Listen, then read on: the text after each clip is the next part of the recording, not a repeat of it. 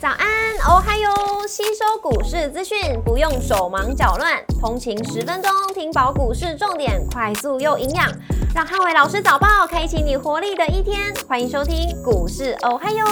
摩尔证券投顾林汉伟分析师，本公司经主管机关核准之营业执照字号为一百一十一年经管投顾新字第零一四号。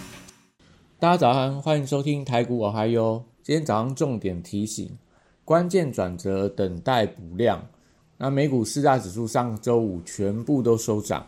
苹果跟英特尔的财报都预期，所以带动美股出现强弹的一个情况。美股上礼拜五由费半指数上涨三点九八个百分点领涨四大指数，当中英特尔上涨十点六六个百分点，跟超微上涨五点八二个百分点领涨半导体类股。美股族群上礼拜五涨多跌少，那通讯服务、科技、公用事业跟金融类股领涨，只有非必需消费类股因为亚马逊大跌六点八个百分点拖累，上礼拜五是呃唯一收跌的类股。那苹果跟 Google 股价分别上涨七点五个百五五个百分点跟四点三个百分点，领涨了科技类股。伯克夏跟新思性能源则是上涨，分别超过三到四个百分点以上，领涨大型股。那市场预期，呃，联准会十一月份升息三码以后，十二月份升息几率将会开始放缓。那激励道琼指数连涨了四个礼拜，其他三大指数都连涨了两个礼拜。股市红绿灯指标今天亮出黄灯，美元反弹跟美债率上涨。那关键转折要等待补量的一个发动。台指盘后盘上涨了一百五十八点，做收涨幅一点二四个百分点。台积 ADR 上涨一点七四个百分点。那礼拜一大盘指数观察重点有三个：第一个，实现的支撑跟量能表现；二，传产股的一个强弱轮动；三，电子跌升股反弹的延续力道。礼拜一台股开盘反映美股强弹的力道，那台股因为低位接补涨的情况而出现转强。那礼拜一再度挑战到实线反压以后，日 K 指标黄金交叉向上且开口放大。本周台股持续反攻攻势，那本周美国联总会升息三码以后，有机会放松升息的压力，这也代表说这个礼拜台股有机会出现关键的转折。台股反弹如果能够补量到两千以上的话，可能十一月份开始台股的反弹走势有机会持续走高。航运族群礼拜一还是以观望居多，因为国际航商的股价续跌，马士基、赫伯罗特上个礼拜五跟礼拜四连续两天都走跌。那上个礼拜五公布的这个 S A S C F I 的一个指数也是连续十九个礼拜下跌。那主要还是因为中国在风控的力道开始扩大，所以不利运价后续的表现空间。B D I 指数的部分连续八个礼拜下跌，而且跌幅还在扩大当中。整个航运还是留意一下利空压力，让它走势相对比较疲弱。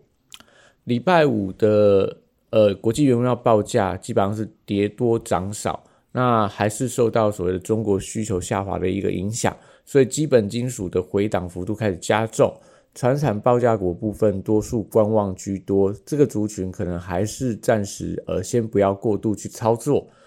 绿能族群的部分，礼拜一持续挑战反弹的架构，那因为。上个礼拜五，美国能源相关的类股持续强弹，像新世纪能源、像第一太阳能等等，都是出现了一个强涨的格局。所以，对于风电、太阳能跟储能族群来讲，我觉得补涨都有机会。那太阳能族群还是相对比较看好，能够先行发动的族群。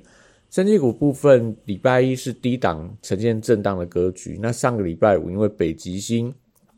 开高走低。所以连带到一些呃新药类股啊，这个宝宝瑞啊、合益啊、中天啊、耀华药等等。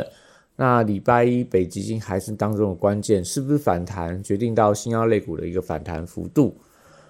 航空跟观光族群跌升之后，当然还是有反弹的机会。那因为这个礼拜是这个台北国际旅展。所以展览的题材，我认为说对于这这个族群来说，会有一些呃展览的带动的一个情况。所以呃相关的一些观光航空类股，基本上就观察盘中出量转强的话，当然持续就会有一些反弹的买盘，做一些追进的动作。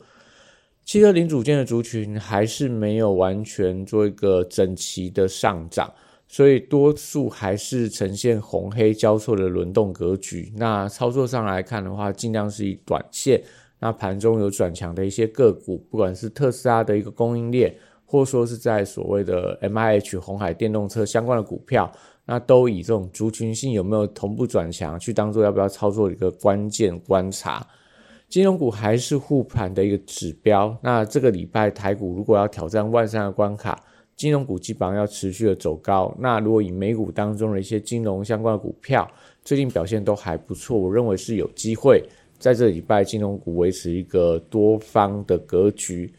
那礼拜一电子股启动反弹力道，因为上个礼拜五的苹果强弹，那创下今年大概是最大的单日涨幅，那有利今天的瓶盖股都出现跌升反弹力道，例如类似这个呃。大力光啊、玉金光等等光学族群，我觉得都可以特别留意。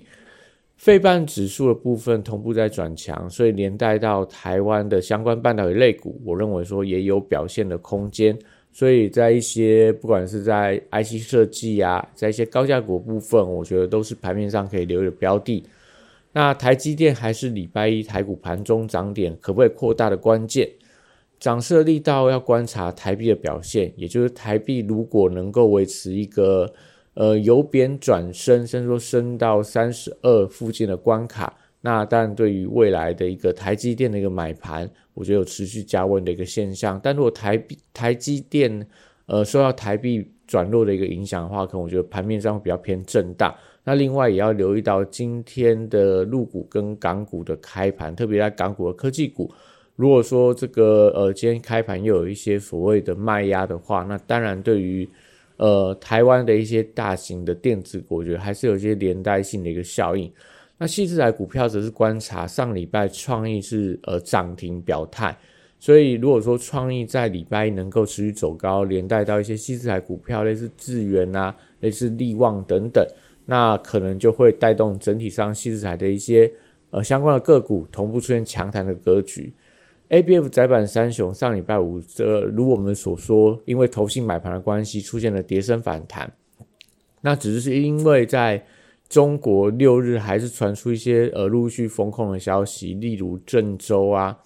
例如广东啊，一些所谓的一些重要的城市，呃，疫情的一个升温，所以对于整个 A B F 窄板的部分，甚至说对一些所谓中国营收比重比较高的电子零组件的个股。那或多或少会影响到它反弹力道。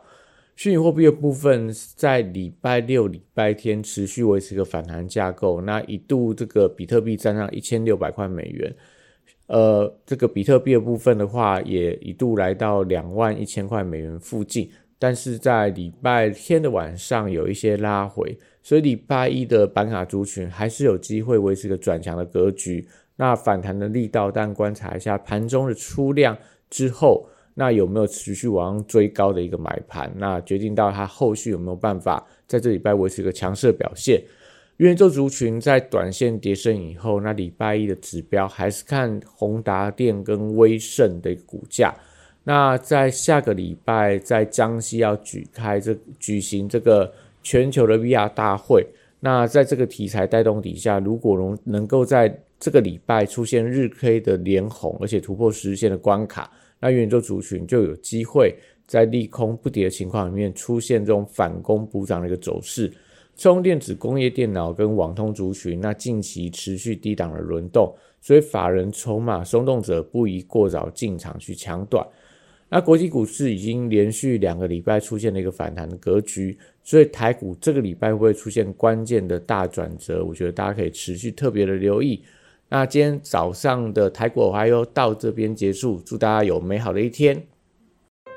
立即拨打我们的专线零八零零六六八零八五零八零零六六八零八五摩尔证券投顾林汉伟分析师。本公司经主管机关核准之营业执照字号为一百一十一年经管投顾新字第零一四号。新贵股票登录条件较上市贵股票宽松，且无每日涨跌幅限制。投资人应审慎评估是否适合投资。本公司与所推荐分析之个别有价证券无不当之财务利益关系。本节目资料仅供参考，投资人应独立判断、审慎评估，并自负投资风险。